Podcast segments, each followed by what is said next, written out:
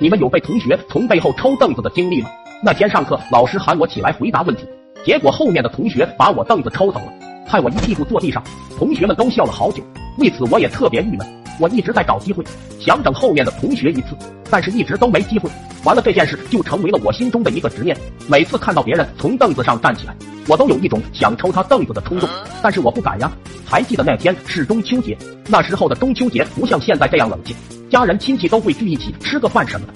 晚上做了满满一桌，我坐在老爸老妈中间吃饭的时候，长辈们都会致辞。不一会就轮到我老爸了，老爸端着酒杯说了很久，就要说完坐下的时候，我不经意间的就瞟到了老爸的凳子，一股冲动顿时在心中涌起。看见老爸就要坐下的时候，我也不知道哪来的勇气，就一把把老爸的椅子拉了过来。老爸毫无防备啊，就这样坐了下去。我也不知道他当时是以何等怪异的姿势坐下去，太快了，根本没看清。只听见砰一声，桌子晃动了一下，老爸坐在地上了，那满嘴鲜血啊！接着老爸呸的一声，吐出来大半颗门牙。我看了看老爸吐出来的门牙，又看了看桌子，那个大牙印格外显眼，我都震惊了。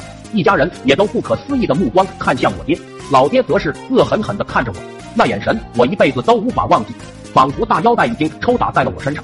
我哆哆嗦嗦、犹犹豫豫的问了句：“爸，你没事吧？”显然我是在睁着眼睛问瞎话，牙都磕断了，能没事吗？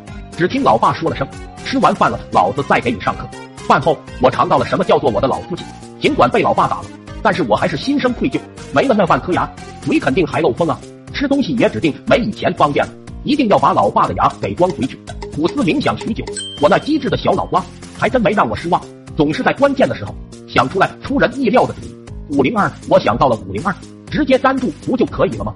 我拿着我的零花钱去小卖部买了一瓶五零二，然后就等待着机会。那天趁着老爸睡觉，我就开始了我的计划，这样老爸醒来就会有一个大大的惊喜。我先往断牙上滴了一滴五零二，然后小心翼翼地掰开老爸的嘴唇，把断牙就接了回去。看上去很完美吗？害怕不牢固，我就打算再滴两滴到断牙的接口处。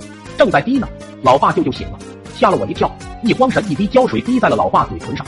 老爸说了句什么玩意？